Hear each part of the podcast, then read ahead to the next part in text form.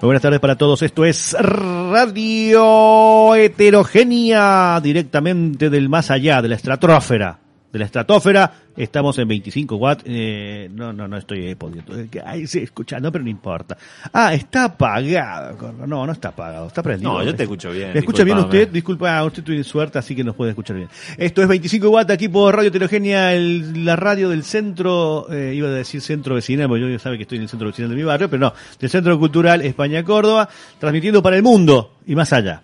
Eh, también, eh, para, especialmente, específicamente para el mundo, eh, digamos también México, que Sí, es parte del mundo, Gracias. claramente, de parte del mundo, Bien ahí. a nuestros amigos mexicanos, eh, y hoy tenemos un programa especial, porque Sí, acaba de llegar, acaba de llegar desde Santa Fe, eh, vía coaxil, desde Rosario, que Rosario es una de las ciudades más importantes de Santa Fe, que no es la capital, muchos Perdón, confunden. es una- no, no, chique, es la más importante, es una de las más importantes del país. No, no, no, una más importante del país es Tulumba, acá es Santa Fe. Santa Fe. Ya fueron las de Rosario, Tulumba. una de las ciudades más importantes del país, sin ser capital, ¿no? No, Sin ser capital es una No es capital, Por es eso capital. mismo, sin ser capital es una de las ciudades pero más tiene importantes. puerto, Tiene puerto puerto, y claro. aduanas internacionales. Es cosa maravillosa aquellos que tengan la posibilidad, algunos amigos mexicanos cuando lleguen a la Argentina, si pueden recorrer todo lo que es la parte de Santa Fe, Entre Ríos, eh, los puertos que quedaron de allá del, de finales del siglo XIX. De la época colonial, Claro, sí. de la época- sobre todo finales del siglo XIX, cuando empieza la revolución industrial en el mundo, empieza la, la cuestión más portuaria, hacia 1890, 1880, 1870, donde ya estamos totalmente independizados de- del yugo Bueno, español. en teoría. En teoría, estábamos, después independiz- los- somos colonizados por los ingleses. Eh, encontramos los- la, la maravilla de la arquitectura que tienen ¿no? Eh, eh, lo- los puertos y que todavía quedan algunos vestigios. Y si uno va a No, Uruguay, no, por pero ejemplo, toda esa zona portuaria la municipalidad de La rescatado. la ha rescatado, la ha este, revalorizado y le ha dado muchos espacios para la para el desarrollo del arte. Claro. La verdad que la obra pública en Rosario es creo que la mejor del país en ha este sido una de las mejores del país. Aparte ha tenido las políticas de rescatar viejos edificios, cosa que lamentablemente Córdoba tenía. Las hace pelota. eh, jam- las hace pelota. El primer edificio, ah, hubo, hubo edificios bellísimos en barrios tradicionales como de acá en Córdoba capital, donde bueno la municipalidad eh, se dio la posibilidad de destruir ciertas viviendas antiguas que podían sido rescatadas, modificadas y arregladas para hacer sí, que un centro cultural, alguna otra cosa. Acá no, acá se destruyeron. Hasta casi ahí uno cuando va al frente de la Plaza de España, una de las plazas más importantes, cerca donde está el Palacio Ferreira, hoy ve- venido Museo Eva Perón, las casonas que se encuentran ahí de la cierta oligarquía o, o- o burguesía cordobesas ricas del, de- del siglo XIX y parte del siglo XX, que luego, bueno, pasaron a no poder mantener esas casas. Hay una casa que fue parte también de lo que era el Instituto Goethe, que el Instituto Goethe eh, iba, eh, tenía ahí su sede, y se fueron de ahí y casi la derriban y la tiran abajo a esa casa del Instituto Sí. Goethe. ¿Se acuerda la que es una casa muy linda Sí. que está al frente del coso? Ah, bueno. Del actual Abuelito. Museo Dionisi. Dionisi. Que alguna vez fue la, la, se- el- la parte administrativa de la Agencia Córdoba Cultura, con, en una época yo trabajé ahí, actualmente se convirtió en el Museo Dionisi, que Claro. es un museo de fotografía. Sí, pero está más allá, no la que donde estaba el Instituto Goethe. Sí, el Instituto Goethe está pegado a ese edificio. Ah, está, está cierto, está pegado. Así que, bueno, está gordo eh, Bender. Sí. Bueno, No, no, eh, eh, eh, así que bueno, que sabe usted si va a aquella parte de la zona portuaria, eh, lo que es eh, como decimos Entre Ríos, eh, y es muy parecido también a lo que es Montevideo, ¿no? La forma del puerto, eh, muy linda. Así que bueno, así tuvo la posibilidad del señor de haber estado en el Crack Bam Boom, que es un festival eh, ya de ¿cuántos años ya tiene? 10. 10 años. Justamente 10 he años del traído- Crack Boom Festival que supera, supera, pero creo que ampliamente a este que hacen del cómic, el No, no, le pasó el trabajo, le pasó el COVID. eh, sí, lo supera. Usted dice que no tanto, hable, hable. Usted No, no, no, le digo que eh, vamos a hacerlo ordenadamente, ¿no? Hay que decir que che, el Crack Boom ya tiene 10 años. El Leyenda, que fue el festival anterior, tuvo 10 años, bien en Rosario. Qué fea actitud la suya, la está augurando que ahora está en el punto, li- el punto de quiebre. No, estoy diciendo El- que, Ro- che, que Rosario tiene ya 20 años de un festival importante. Ah, cierto. Lo que yo bueno, de todo, de, de todas estas malarias económicas ha sobrevivido en- con, con calidad, porque mucha gente se va achicando, se va achicando y después cualquiera. ¿Te gustó la calidad que se trajeron las Yo cosas? este, estoy viendo ¿Qué le gustó? eh, bueno, me gustó London After Midnight de lo con el guion de Gonzalo Ollanedel o Ollanedel Sí. y los dibujos del argentino Enrique Alcatena. Gonzalo Ollanedel es eh, chileno y esta es una edición chilena de exclusiva para el Crack Bam Boom. Esta De es la sí, bueno, no hace Hola. falta. Yo, yo hace muchos años que leo letra chica, le comento. Hola, hola. Más que usted. Eh, hecho por la editorial Dojitia o, Digi- o Dojitía, que es Oh. de Santiago de Chile. Y les quiero, los quiero felicitar, señores de Dojitía. Gracias, Chile, por una, por una, por un formato, por un tamaño y una calidad que en Argentina deberían empezar a tirar cada tanto, aunque sea con alguna obra. Así se aprecian las obras maravillosas de los grandes dibujantes que tenemos en el país. Este caso es señor Alcatena, que es maravilloso, pero está... Yo Oh, sé que esto es muy caro, pero cada tanto, una vez al año, las editoriales argentinas deberían sacar un formato como este en honor no solo a los dibujantes, sino a nosotros, los lectores y admiradores de- de- del arte. Ah, Sí. No, no, no es para chicatos. Por eso digo. Usted será chicato. Yo soy chicato, sí, sí. Yo sí. veo 200-200, ni siquiera 20-20. Ah, qué suerte. Yo ya perdí la veo vista en otras dimensiones. Qué- qué lindo. Cuénteme, cuénteme, don Acá Cristian. tengo un par de cosas que ha traído, sobre todo la cuestión más de género, ¿no? Que hoy está eh, eh, Sí. mostrándose y mucho. Género, nos referimos a los Claro, géneros tengo sexuales. Sí, eh, historieta LGBTI, ¿no? Exacto. Que tema con historieta, donde habla de la cuestión de género, habla... Una edición de- impecable. de- edición impecable. Tenemos un día a traer a alguien que haga algo de esto y que Bueno. entienda un poco más que nosotros que estamos viejitos. Yo les, por lo menos estoy viejito. les comento que esto se trajo para la radio. Estos dos títulos son para la radio porque justamente eh, Guillermo quiere un poco exponer, digamos, a- en algunos otros programas, digamos, esta temática. Y en los últimos dos años, justamente lo nombraste, al, al último título que es eh, historieta LGBTI, Sí. se- salió el año pasado, y este año, Poder Trans. Poder O- Trans, historietas latinoamericanas. Eh, también esto lo trajo de allá también, ¿no? De- Sí, eso y los dos se pertenecen justamente a lo que ha sido la, la el lugar, digamos, donde se han refugiado. De hecho, con Chris, el año que viajamos juntos, pudimos ver algunas historietas muy hermosas que tiene que ver con lo que es la editorial de Municipal. Claro, eh, aclaremos, eh, la mayoría capaz los oyentes lo sepan Esta, no. disculpe, esta que dice E, entre paréntesis M, eh, R. eh, es- Editorial Municipal de Rosario. Editorial municipal. Ahí está, perfecto. Porque el Gran Bambún es una actividad que se hace, es mixta, la, la hacen al mismo tiempo la municipalidad, o sea, el Estado municipal, conjuntamente con eh, capitales privados. Exacto. Eso le ha ayudado, eh, digamos, la supervivencia en el tiempo, bueno, porque bueno, acá en Córdoba ha habido algunas actividades, está, la, está el Docta Comi, pero todavía Sí. está pequeño, está creciendo, está hecho Sí, un cachorro no. de cuánto. No, bueno, además, che, ya tiene cinco años, pero en realidad son como do- dos tipos de festivales muy diferentes. Bien, em, el crack, por supuesto que en los primeros tres años, de hecho, yo esos tres años no pude asistir y por eso me compré este librito que se llama Crack Bamboo de antología. Una década eh, de festival. Una década del festival para ver un poco cómo habían sido los primeros años. Y los primeros años eran mucho más tranqui, claramente, como cualquier festival. Y eran otras épocas económicas, aparte. Sí, se- sí, señorita, así es. Era más fácil, digamos, entre comillas, eh, poder hacer cosas de calidad y ofrecerlo al público, porque tiene actividades que son gratuitas y otras que son pagas. Exacto. Recordad también que el 2010. Crack Bamboo se hace ahí en el, en el puerto de Rosario, que eran Sí. los distintos eh, galpones de ferrocarril, cuando desapareció el ferrocarril, esos galpones Acá hubo un presidente hace 40 años que los desapareció. No tanto 40, no, 40 menos, pues son los 90, señora. Estamos ahí a 35 Bueno, años. Sí. No, diga no, son 30 años nomás, señoría, por favor.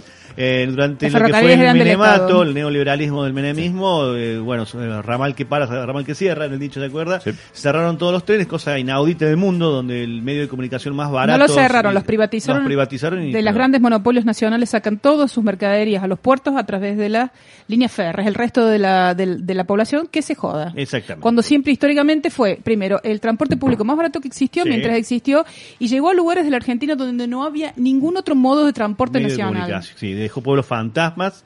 Bueno, entonces esos galpones que pertenecían a los especies puer- eh, a los galpones donde se guardaban las mercaderías, que dejaban los trenes para después embarcarse a algunos lugares o que se traían, Europa. se han hecho tres galpones gigantes en los cuales en esos tres galpones uno puede tiene distintas temáticas, ¿no? Eh, de- del festival de Cacambún. Así que Sí, llevan ejemplo, justamente esos nombres, ¿no? El, cuando fuimos con Chris llevaban diferentes nombres. Hoy por hoy eh, se llaman crack al, al galpón número uno, que se llamaba anteriormente galpón de la música, o galpón 11, que eran los anteriores nombres Claro. que tuvieron. Ahora se llama crack. Bang, que era el, el donde estaba la, el- lo que era la parte de la juventud, que es donde nos ponían la parte de prensa. Me va a poner la fuimos. canción Bang Bang. Bien. Y Boom era Boom, ¿qué? boom. Ah, ¿se acuerda de eso? La canción Bang Bang. Sí, bueno, y Bam Bam, bueno, un personaje también de los Picapiedras. Y Boom, digamos, el último de los eh, de los galpones, digamos, donde está un poco más de la parte de merchandising. Bien. Ah, sí, sí, sí. Había, ¿cuál, eh, estaba el galpón de lo que eran todos los facsín, todos los que son editando. Sí, bueno. Recién empezaron a editar cosas. Te comento, eso era una de las mitades de uno de los galpones que hoy por hoy ya tienen toda al frente donde están los galpones, está armada una carpa gigante donde están los fanzine y el Artist Alley, que es el lugar donde van los artistas a firmar. Ah. Se une esto justamente para que los artistas internacionales che, vayan a firmar ahí y la gente también esté obligada un poquito a ir a, a la carpa, ¿viste? Eh, para ver también los trabajos de los fanzines. Rápidamente, antes de, de irnos a la pausa, decir que hubo más de 20 títulos nuevos, de los cuales ustedes están viendo algunos, en cuanto al cómic nacional, y 45 títulos nuevos en fanzine. Bien, o sea que li- che, la industria, entre comillas, ¿no? El cómic eh, en, en Argentina no muere. Exacto. Bueno, Así pero hoy también tenemos un invitado telefónico que vamos a salir con él en el próximo bloque. Eh, se celebró la semana pasada, porque empieza octubre y empiezan octubre, noviembre, y los primeros quincena de diciembre son apuros ci- ci- festivales de cine en todo el país. No hay uno, hay muchísimo, se superponen, pero bueno, este es el Patagonia Eco Film Fest, que se celebró la semana pasada en Puerto Madryn, el lugar donde generalmente la gente va a ver- avistar ballenas. Es famosa como uno de los puertos que hay en la Patagonia. Este, esa es la ballena que está canta- que están sintiendo es la de Cristian. Este y eh, se celebró y es uno actualmente de todos los festivales eh, de ecológicos que había en Argentina, creo que es el, el tercero que ha sobrevivido. Hay uno muy grande en Buenos Aires, hay uno más pequeño y este. Eh, así que nos vamos a comunicar con el, su director de programación que nos va a contar cómo se desarrolló, duró tres días. Eh, y aparte ellos tienen una muestra itinerante que ya, ya comenzó a dar vueltas. Pero eso va a ser después de la música que usted eligió. Así es, vamos. No, no, no, este traje música, pero la va a elegir la señorita Furlani, que está en los controles, el señor Diego está de de Gabriela. Pugliese, Cristian Domínguez y la señorita Clemente Tony. Somos los que hacemos 25 watts, música, cine, radio, cómic y todo lo que a usted se le ocurra en radio. Eh, hablando de ballena, me hace un recuerdo cuando trabajamos en una primera radio así importantes nuestras que, que- Radio que- Revés. Radio Revés, donde llegó una banda de, de Buenos Aires, una banda argentina, se llamaba Animadversión. Eh, una banda extraña, rara, un poco, bastante peculiar. Se pero- bañaban en mi casa. Sí, al tiempo, al tiempo llegó otro de los integrantes solo y traía un disco, un disco con un pelado, era bastante pelado, barba. Se pelaba. Se pelaba, así, barba, bastante mucha barba. Y recuerdo que, bueno, fue uno de los que primeros interpretaba que para él Dios era mujer, decía en su momento. Y Decía traído- cualquier huevada Sí, con tal de levantarse a alguien, pero Eh, bueno. y traía un disco, traía un disco real, que es el disco para ballenas, con música. Ah, sí, sí, lo ¿Se recuerdo. acuerda el disco sí, para sí, lo recuerdo. Y los festivales ahí en la zona del mercado. de- del ahí, El mercado. Abasto. Abasto. Mercado, el Mercado Norte porque fue a, la- a un boliche que era en ese momento un bolicho Eh, de claro, gente Ojo LGBT. Bizarro. El Ojo Bizarro que en ese momento era un bolicho de gente gay.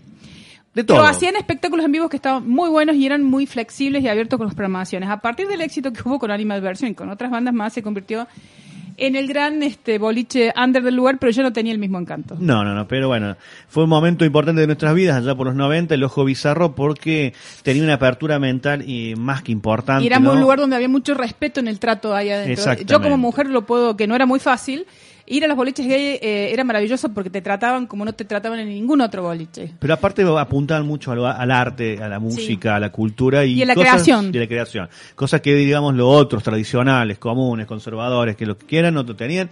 Estos lugares venían con una apertura que uno entraba ahí y encontraba un mundo diferente con respecto a lo que era el arte. Así que recordar música para ballenas, que era el que hacía recién. Una cosa así como hizo, la como hizo Lou. Reed, como Lou Reed hizo música para perros, ¿no? Y tiene un disco que se llama Música para perros, pero a Lou, Reed se le- a Lou Es Reed- tener plata para grabar. a Lou Reed se le puede perdonar cualquier cosa. Bueno, ya falleció lamentablemente, pero se le puede, a esos tipos se le puede perdonar cualquier cosa. Si yo me pongo a hacer un disco para gatos, eh, a usted puede hacer un disco para gatos que tiene tantos gatos en su casa. Miau, Usted también tiene gatos. Uno, uno, uno. Y es ya se vienen dos más. No, no, no, no, no, no. Vamos a escuchar algo de música en este glorioso día, 17 de octubre, el Día de la Lealtad, para aquellos que somos peronistas, para aquellos que no lo son, porque también, como dijo el general, todos somos peronistas en la Argentina, por más que no les guste.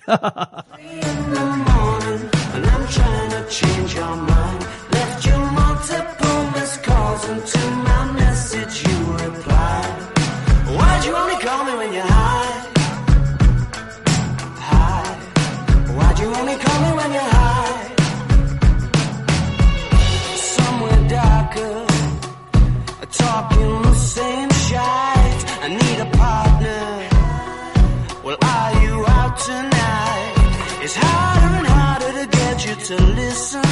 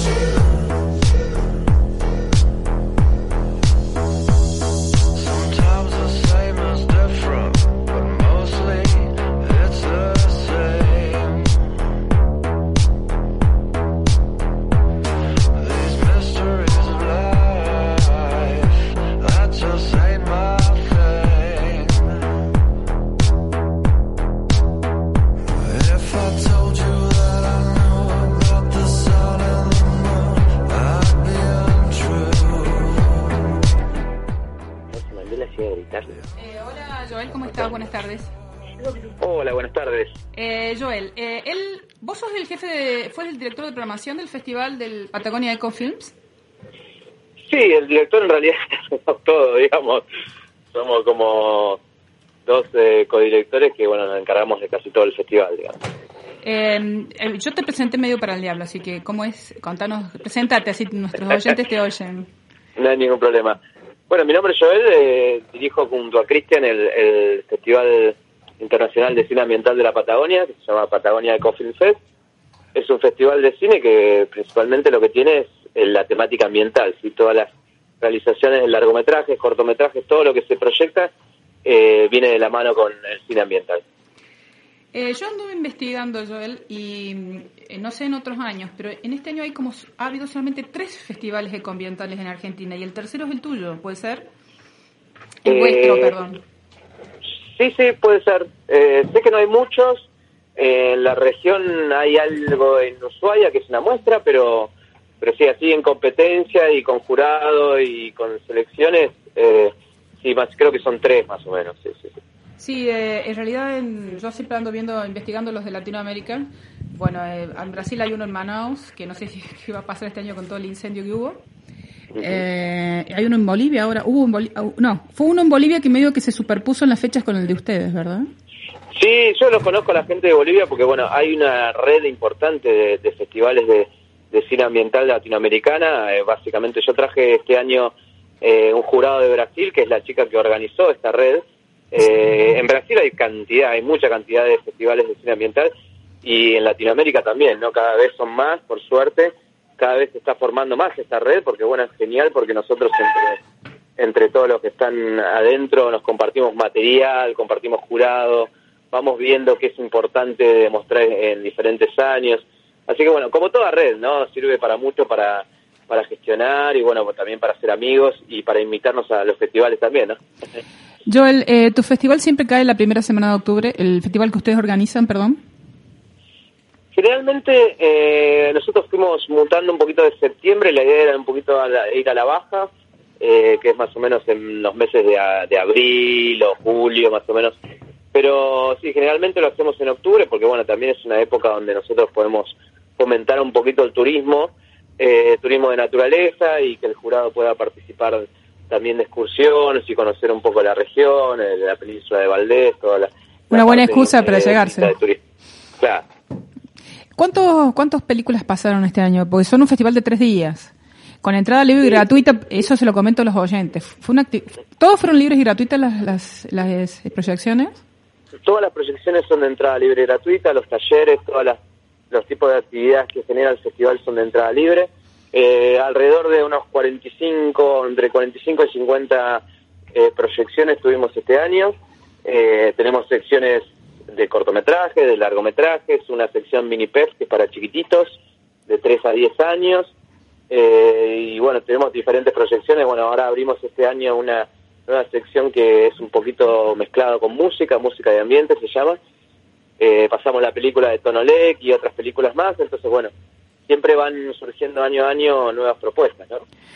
Eh, ¿Cómo es eso de la película de Tonolec? Es un documental sobre Tonolec. Tonolec hizo una película, el dúo Tonolec, ¿no? Para quienes por ahí nos están oyendo. Sí, eh, hizo una película que se llama El Canto del Tiempo, te la recomiendo, es un peliculón. Es muy interesante porque ellos ah, trabajan mucho con, en la parte norte de Argentina con pueblos originarios, eh, principalmente la, la- el tipo de música que ellos hacen, los instrumentos que utilizan, bueno, ya tienen como una eh, sinergia ahí de, de- convivencia con ellos en las aldeas y todo, y de ahí realizan su nuevo disco, ¿no? Entonces hacen toda esa película en honor a, a estos lugares donde conocieron y obviamente ellos tienen una, una fuerte convicción del cuidado de la Pachamama y todos estos aspectos. ¿no? Eh, bueno, eh, la cantante de hecho es originaria de esa, de esa zona del país. Claro, totalmente. Charo estuvo por venir, nosotros los invitamos, íbamos a hacer una sección que se llama Pep Solar, que es música con paneles solares. Este Ay, qué buen- ay, qué no maravilla. pudimos- Sí, este año la idea era traerlos a ellos, eh, bueno, por cuestiones de logística, también problemas que hay en la provincia eh, se hizo muy difícil, pero bueno, obviamente eh, pasamos su película y, y están siempre invitados para ver si el año que viene pueden venir, ¿no? Joel, te voy a pasar con mi compañero mm, eh, Cristian, que es el, el conductor del programa, y me, me acaba de decir acá el productor general que, que te lo pase a vos. Ah, no, a, a Diego, te lo paso a Diego. A Diego. Diego, un gusto, Joel. Hola, ¿cómo estás? Che, te quería Bien, querido. consultar porque, bueno, con muchos de los, eh, de alguna manera, organizadores de los festivales, ¿no? ¿Por qué otros festivales anduviste? Bien, para ir viendo algunas, che, o algunas películas, o, o ya, lo- ya la, digamos, todo fue de la selección, digamos, que llegó a ustedes. Porque eso es muy importante, viste, para la gente que va a los, a los festivales, es conocer un poco cómo se va nutriendo, ¿no? Cada uno de los organizadores de, de cada uno, viste, de los films, ¿no? Tanto largos, medianos como cortometrajes. Acá en Córdoba, viste, tenemos el Anima, tenemos el Cortópolis que ahora se está realizando. El Festival de, de Cine Independiente de Cosquín. el Festival de bueno. Cosquín, eh, que eso es, es en mayo.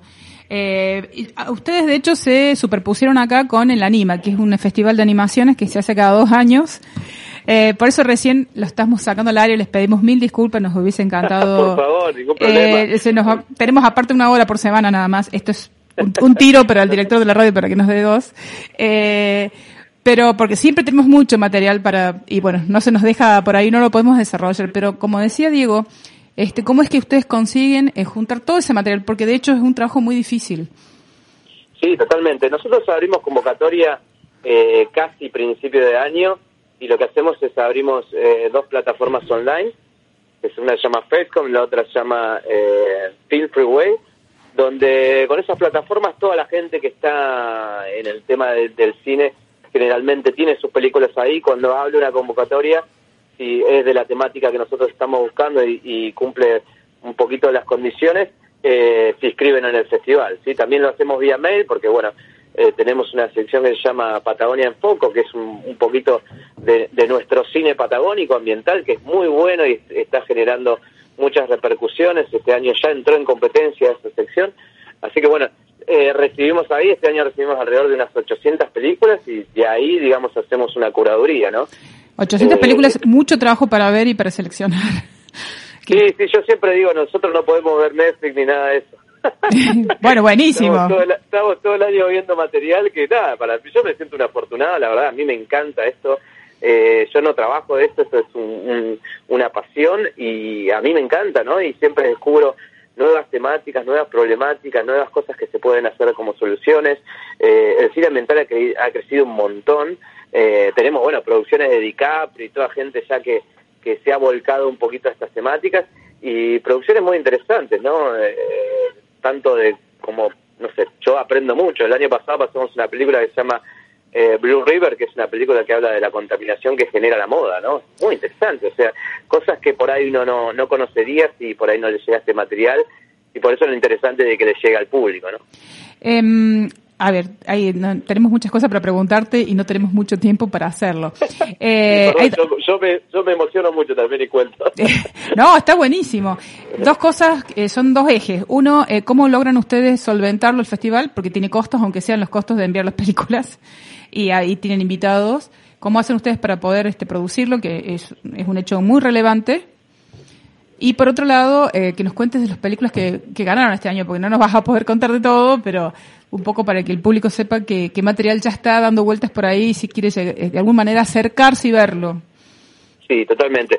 Mira, nosotros recibimos eh, fondos de privados, eh, obviamente también del Estado, este año imposible del Estado, o sea, porque... Sí, un año complicadísimo. eh, no sé si están un poco al tanto, la provincia está en con muchas complicaciones este año. Tiene problemas con, la, bueno. con las escuelas, eh, con, la- con las clases, ¿no? Sí, todavía no hay clases hace cuatro meses, así que bueno, la sección de escuelas que tenemos nosotros en el festival este año fue un poquito más chica, la achicamos, pero bueno, participaron varias escuelas privadas, que era un, por ahí unas escuelas que por ahí no venían, eh, frecuentaban el festival, así que fue interesante también, ¿no? Eh, trabajar con, con escuelas este año, aunque sea poquito, pero bueno, la educación ambiental es uno de los hincapiés del festival, ¿no? Eh, y después, obviamente, gestión, ¿no? Yo- todo el año nosotros, eh, muchas cosas no son plata, sino moverse y conseguirlas y, y convencer a la gente de que esto tiene que pasar en la ciudad, de que es un festival regional de la Patagonia y, que, y impulsarlo de esa forma, ¿no? Contanos sobre los, los distintos... Bueno, yo sé que el, el que ganó en largometraje se llama Máxima y es de una señora peruana que vive en los Andes. Eh, yo cuando leí eh, la sinopsis, esa película que vos le vas a contar a nuestros a nuestros eh, oyentes, yo lo relacioné con la hija de la laguna, que es sobre una minera que arruina el agua, digamos. En este Sí. caso, arruina otro recurso natural. Sí, el- La hija de la laguna eh, ganó el primer festival que nosotros hicimos en el 2016. Ah, mira vos. Ganó como mejor largometraje. Eh, es una película increíble. Sí, señor. esa película. de- eh, el director es, es impresionante lo que ha hecho con esa película. Y este año habíamos recibido Máxima, que Máxima cuenta un poquito, la es como viene a ser como la secuela para mí de, de La hija de la laguna, ¿no? Porque, bueno, tiene Primero, eh, que tiene otro tipo de, de poesía, es un poco más activa, tiene imágenes más fuertes, no es tan eh, lenta para mi entender como la hija la laguna, que, es hermosa, ¿no? Pero es mucho más poética que de acción, digamos. Y Máxima es, es ella ya eh, sale del cascarón, ¿no? Y se enfrenta a las mineras de una forma eh, eh, eficaz, ¿no? Totalmente, no voy a no voy a spoilear la película, pero lo que hace ella es increíble. y bueno, este esta chica de, de Canadá, cómo, cómo logra tener ese material es impresionante, ¿no? Es una película que está hoy en día mundialmente, yo porque sigo muchos festivales de esto, eh, ganando todo, ¿no? No para de ganar. Eh, la verdad que la lucha de una mujer y cómo muestra su parte de, de, de activismo por, por su tierra es impresionante, ¿no? Entonces, bueno, eso yo entiendo que en el público, cada vez que salió, bueno, ganó el premio del público también en el festival, Ah, eso es una... que habíamos incluido, y eso nos pareció genial, ¿no? Que la película que le Rara vez coincide, claro, rara vez coincide el, publi- el gusto del público con los jurados en eso. eh, coincido con vos, que, que se coinciden es una preciosura. No, no, fue espectacular, eso yo quedé fascinado porque digo, bueno, y, y también, ¿no? La curaduría, ¿no? Que decir, eh, nosotros ponemos el voto del público eh, principalmente para saber qué, qué es lo que le gusta a la gente, ¿no? Qué es lo que hace el festival. La gente, el público que viene es la que decide eh, para qué lado nosotros queremos ir el año que viene, ¿no? Sí. Eso nos parece muy lindo también. Bueno, lo que vos planteas es fundamental. Uno de los problemas eh, de los ciclos de cines en general, ni, a- ni hablar de los festivales, es poder convocar al público. ¿Qué es lo que el público se va a jugar y va a ir? Porque eh, ni libre ni gratuito a veces va. Yo no sé cómo es, es Puerto Madryn porque es más chico que Córdoba. Yo vivo en Córdoba Capital y a veces acá hay un montón de, mm, de ciclos de diferentes perfiles que son libres y gratuitos y aún as- en horarios potables, digamos. Sí, sí, y sí. aún así es muy difícil que la gente vaya. Entonces conseguir que la gente vaya y te vote es maravilloso. Yo, yo estoy fascinado de, un- de una frase que me dijo un chileno la otra vez que tuvimos un encuentro en Brasil con todos los festivales y me decía, tu festival no es libre, eh, de entrada libre y gratuita, tu festival es liberado, porque a vos no te sale gratis hacer el festival, no te sale gratis que una persona se siente en esa butaca, te sale, un montón de gestión, un montón Sí, de plata, un montón así. de un año de trabajo que no ves tu familia, que no te, o sea, te sale un montón. Ahora, vos lo liberás para que esa persona pueda sentarse en esa butaca y compartir con vos esa experiencia, pero no es de entrada libre. Pero no solamente es liberado eh, desde ese lugar, sino eh, cómo lo seducís y decís, vale la pena que muevas tu trasero y te sientes un rato acá. Sí. Eh, eh, eso Sí, también sí. es un- una tarea, porque vos podés ser un, un gran programador, pero, pero necesitas también esa faceta de No, comunicación. totalmente. Que es, que es indispensable. Acá mi compañero, no sé si te quieren preguntar algo. Eh, sí, digamos, eh, estuve viendo, digamos, ya van cuatro festivales, ¿correcto? Eh, ¿Ya tienen algo o, por ejemplo, a ver, consulta, de lo que han visto, ¿ya queda fuera de lo que viene o hay alguna de las secciones? Eso me gusta preguntar mucho en algunos festivales. Porque, viste, todos dicen, bueno, lo que quedó afuera, ¿no? Son X número de, de productos, ¿no? Proyectos. Sí. Eh, pero esos, ¿quedan afuera de todas las secciones para el año que viene o hay alguna de las secciones que son abiertas a, a- a que ese material, digamos, pueda eh, entrar en ellas? Te pregunto porque hay acá festivales que sí y festivales que no. La mayoría es que no, pero en algunos casos, viste, eh, ese material que no quedó seleccionado de primera a veces queda de, en otro, en otro festival, en este caso en el mismo festival pero en otro año y suelen ganar algunas veces. Sí, no, totalmente. Nosotros, eh, a mí, para mí es una pena hacer un festival con tan pocos días cuando recibo tanto material, pero bueno, es una cuestión también de, de, todo lo que lo que conlleva hacer un festival, ¿no? Eh, recibir 800 películas y dejar eh, solo 8 largos en competencia, es, estamos dejando y nos peleamos con, con la programadora y, y con Cristian, que es el codirector, para ver qué películas entran, ¿no? Obviamente. Y quedan afuera películas que nos encantaría que estén porque que, que bueno, que representan un montón, yo siempre digo, el, el, el momento histórico y, y político y ambiental donde estamos ahora, ¿no? Por- por- eh, generalmente a veces este año hicimos una retrospectiva, por ejemplo, de un director eh, eh, canadiense que se llama eh, Ro- eh, eh, Rob Stewart, que es el que hizo Sharkwater Extinction, es un peliculón. Que se llama igual que el cantante que ya está hecho pelota.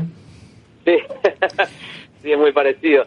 Pero bueno, él, él trabajó mucho con este tema de la problemática de los tiburones, ¿no? A mí me interesó mucho y me pareció muy interesante porque él eh, hace lo que yo pretendo eh, eh, de a poquito generar, ¿no? Cómo a través de un audiovisual se puede cambiar un comportamiento humano.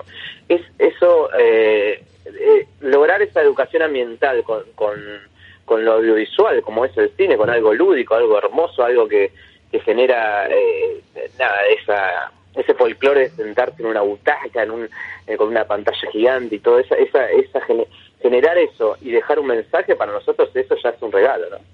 Eh, Joel, em, ustedes, yo vi hoy que publicaron en sus redes que empezaron a hacer muestras itinerantes. ¿Llegan hasta Córdoba? Encantados. Invítenos, sí. Obviamente, nosotros tratamos de ir a todos los lugares donde nos invitan. Este año estuvimos un poquito en, entre Belin, ahora eh, yo tengo gente muy querida acá nomás en, en Pirámides, nos invitaron, así que obviamente la idea de esto es que es tan difícil el acceso a este material que, bueno, obviamente cuando llegó la hija a la laguna Netflix fue genial, ¿no? Pues yo decía, qué bueno que esta película se pueda se pueda acceder porque a veces este material no no no, no se consigue no se no se puede ni, ni bajar del lugar clandestino o sea no Bueno, no pero al mismo tiempo, Entonces, a los pocos meses que estuvo, que fue programada en Netflix hace dos años, ya estaba liberada, está liberada, de hecho, y de muy buena calidad está liberada. Te digo porque sí, yo sí. la supe programar, yo programé un ciclo de cine, pero aparte la supe recomendar, le decía, está liberada, está liberada. La han liberado los directores, no la liberó alguno, viste que la subió por ahí. sí totalmente Y, el- eh, y la, y la gente se, se enamora cada vez que la ve, ¿viste? No- bueno, por un montón de razones, entre otras cosas como la describías vos, porque es muy poética. Eh, contame de los cortos y los otros largos que salieron eh, seleccionados como ganadores.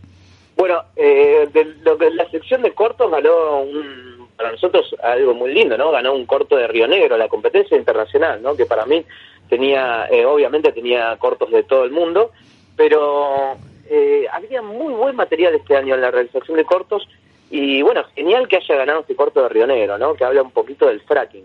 Eh, es un, un- no creo que no dura más de 10 minutos y la verdad que la, la temática la aborda muy bien y aborda una, una cuestión de pueblo, ¿no? De cómo el pueblo reacciona a todas estas cosas y eh, es cómico, ¿no? Porque este lugar, Alén es, es la, como la capital, es el lugar donde nace la pera, ¿no? Donde se exporta la pera al mundo y bueno, ellos empiezan a sufrir en ese recurso eh, grandes problemas por a través del fracking. La verdad que contento porque no nos había pasado nunca que, un- que en la sección internacional gane un corto argentino y menos de la Patagonia, ¿no? Fue como wow. Eh, y después de la sección de Patagonia ganó uno de acá cerquita, de, de, de Lago Pueblo, eh, que es un corto también muy interesante, que se llama Vida Real. Y después de... ¿Qué, me, qué te estoy faltando? ¿Qué te debo? Me está faltando uno, porque yo, yo vi cuatro, por lo menos. Deben ser cinco, pero yo vi cuatro. Me está faltando uno. Ah, porque sí, tenemos menciones especiales. Tenemos una también un, un corto que habla un poquito de, de, bueno, una- un suceso que pasó acá en, en la ciudad, que cuando vuelven a llevar una ballena que había quedado varada, trabajan todo un, un día en la ciudad como para volverla al mar. Y fue una recuperación muy interesante que hizo un chico de la zona que, que, que yo lo apuré, le digo, si vos lo terminás, yo te lo meto. Y la verdad que ha hecho un trabajo increíble porque trabajó mucho con VHS, con material histórico, eh, documental, ha hecho entrevistas y logró eh, generar algo muy interesante con un mensaje que yo siempre digo, ¿no? El cine ambiental no es catastrófico ni todo es eh, eh, va a explotar todo el mundo. Nos No, vamos a morir todos en cualquier momento. Claro, a veces otro el, mensaje es otro y es muy esperanzador y es eh, la hay mucha gente que está haciendo un montón de cosas para que para revertir ciertas situaciones y problemáticas. Entonces está buenísimo mostrarlas también, ¿no? Joel, me parece que había un material chileno también entre los premiados o con menciones. Eh, O vi mal. ver. Mm, tengo. ah, no, lo, lo que tengo en- en largos fue eh, dos menciones, que una es Patrimonio, que es una película mexicana muy interesante, eh, que habla un poquito, bueno, de esto de, de las grandes corporaciones, cómo vienen a, a- y se hacen propiedad y el mismo patrimonio de, de las costas y de las playas de, de uso común. Y Génesis 2.0, que Esa. para mí Génesis es un peliculón. Yo, la- yo la veía como ganadora. La verdad que me asombré de que tuvo, bueno, tuvo una primera mención que no, no es poco, ¿no? Pero obviamente Máxima es un peliculón también, pero Génesis 2.0 es una película que a mí me dejó, la vi cuatro veces en la computadora. Digo, quiero ver el momento de sentarme al cine y verla porque es increíble cómo ellos toman la problemática, eh, en realidad no sé si problemática, pero bueno, esto de cómo el hombre juega a ser Dios, ¿no? De- a través de la genética y esta gente que pretende eh, clonar un mamut y cómo está visto de, de diferentes formas, ¿no? De- de- del lado de la ciencia y del lado de la gente que hace ese rescate de animales, ¿no? Cuando encuentran ese mamut hace unos cinco o seis años en, en, Siberia y logran que eh, encontrar un poquito de sangre eh, líquida, empieza todo este este camino a, ver a la clonación si se puede realizar, ¿no? Muy interesante esa película, la verdad. Le está ganando todo también esa película en todos lados. Bueno, un placer que te hayas, que nos hayas permitido comunicarnos con, con vos, Joel. Eh, bueno, esperemos estar el año que viene, nosotros primeros acá con una hora más. Eh, vos con tu festival, esperemos que ver una muestra tuya del festival, del, no tuya, sino del festival acá por esta zona del país, que a la gente le encanta el cine ambiental. Eso lo digo porque yo programa y me lo piden muchas veces. Yo vivo en la sierra y hay toda una problemática ambiental muy grande, entonces ah, ya queremos, qué sé yo, bla, bla. Eh, un placer, Joel. Eh, si Ah, andas por Córdoba, acá estamos en el Centro Cultural España Córdoba, los jueves. Bueno, lo- los iré a visitar. A la- Ah, perdóname, acá, acá me doy cuenta lo que me preguntabas. Sí, Cielo, la película Cielo ganó la mejor dirección. Es, eh, es una película que habla de Chile, sí, del desierto de, de la Puna de Atacama. Sí, Del sí, norte. sí. Del norte, sí, sí. Entonces ah, es impresionante esa película, si la pueden conseguir y, y quieren tomar su minita la noche, porque nunca en mi vida vi el cielo de esa forma. O sea, es impresionante esa película, bueno, que ganó la mejor dirección, ¿no? Muy bien, Joel. bueno, Sí. no me quiero olvidar de nombrar dos películas argentinas que estuvieron en competencia, que una es Perro del Fin del Mundo, y después nuevamente, esa película también, si pueden, yo va a dar que hablar porque habla de los residuos y está muy bueno como Ulises eh, trata esa problemática. Bueno, ¿no, ¿no te quedó nada por ahí? sí, pero puedo estar por hora, así que no quiero sacarle tiempo a ustedes. No, nosotros nos tenemos que ir. Nos están, ¿Viste los poesías de los perros del fin del mundo? Acá tenemos un perro que nos está, viste, trasconiendo de la puerta del próximo programa. Nada. Eh, Joel, un placer gusten, nos y nos estaremos comunicando. Que tengas un hermoso año. Muchas gracias, hasta el próximo. Hasta, hasta el próximo.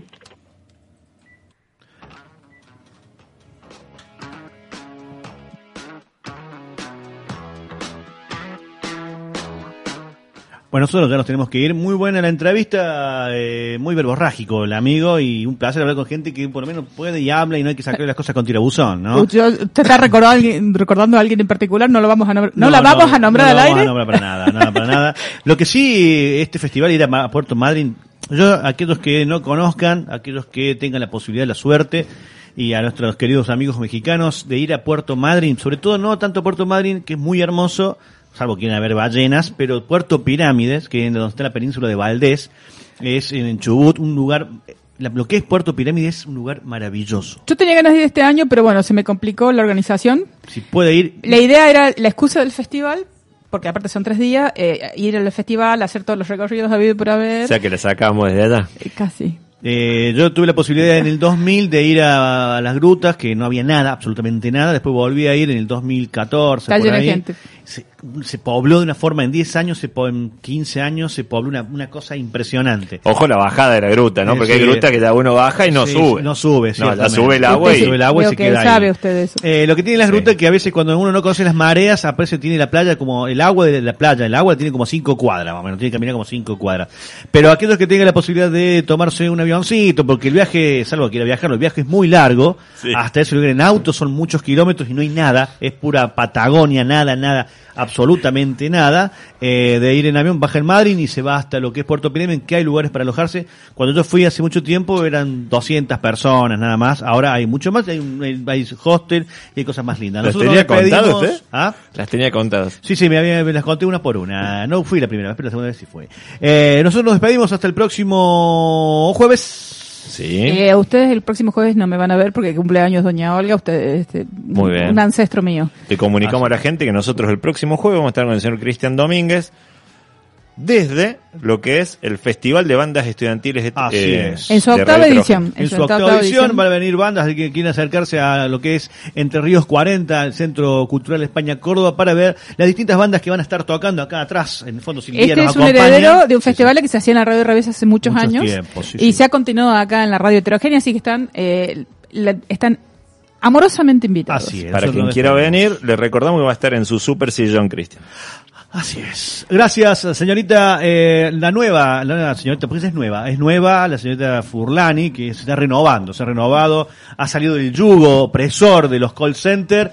Eh, por suerte, en este país donde conseguir trabajo es un terrible dolor eh, para aquellos que quieren, pero ella pudo salir de lo que es quizás una, un laburo que es muy... ¿Por eso está muy- de rojo? Por eso está de rojo contra Toda la roja envidia. está, hasta el Uh, pelo rojo tiene. pelo. Nos vamos, estábamos escuchando recién como cortina a Ten Impala, un hermoso tema. ¿Quiere dejarlo? Déjelo y nos despedimos con ese tema hasta el jueves que viene aquí en Radio Tirogenia.